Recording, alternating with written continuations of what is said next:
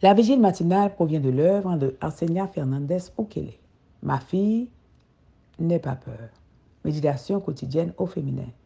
La méditation de ce matin, aujourd'hui, 24 août 2023, est tirée de Sophonie 3, verset 15. Le Seigneur a retiré les condamnations qui pesaient sur vous. Il a fait fuir vos ennemis. Le Seigneur, roi d'Israël, est avec vous. Vous n'aurez plus à craindre le malheur. Vous n'aurez pas peur de la souffrance. Page 242. J'ai vécu la douleur à plusieurs reprises et de plusieurs façons. Perdre mon fils unique, mon père, ma mère et mes frères ont été des douleurs indescriptibles. Faire face à un divorce soudain et douloureux m'a prise au dépourvu sur le plan émotionnel. Recevoir la nouvelle selon laquelle ma fille aînée avait une tumeur maligne à la jambe et qu'on envisageait de l'amputer a été dévastateur.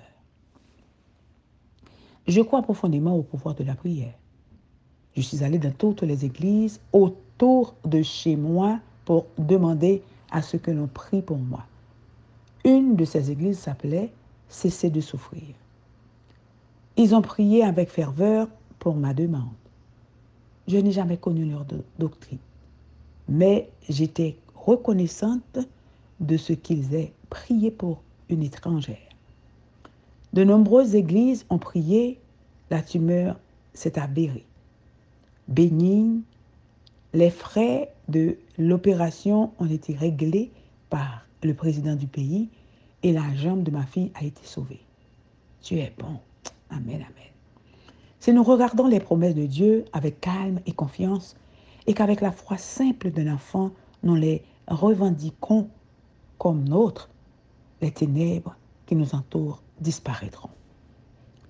Mon mari a récemment failli mourir d'une crise cardiaque. Dans l'angoisse, j'ai crié, Seigneur, aide-moi. Tout en pressant mes poings contre sa poitrine, mon mari a réagi et l'ambulance est finalement arrivée. Les médecins ont corroboré qu'étant donné son âge, l'ampleur de la crise et ses antécédents, en cet aspect, c'est grâce à un miracle que mon mari a survécu. Dieu est fidèle. Amen. Je me remettais moi-même d'un cancer et mon corps était épuisé. Quatre jours plus tard, j'ai également eu une crise cardiaque, sans autre explication que celle du stress de ce que j'avais vécu. Dieu qui vit en moi est plus grand et plus puissant que toutes les épreuves et douleurs qui se présentent à moi. Lorsque vous comprenez qui est Dieu et reconnaissez l'ennemi qui se cache derrière le scénario, vous comprenez pourquoi vous souffrez. Attendez patiemment le jour où toutes vos épreuves passeront et où Dieu achèvera vos œuvres divines en vous. Chaque jour, Dieu propose un échange divin. Nos péchés contre son pardon, nos blessures contre ses baumes de guérison, nos peines contre sa joie. Donnons-lui la culpabilité que nous ressentons, la douleur de nos âmes qui nous pèse.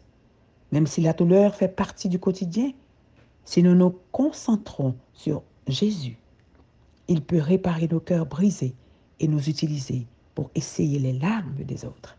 Amen, amen, amen, amen. Vous n'aurez pas peur de la souffrance. Que Dieu vous bénisse. Bonne journée.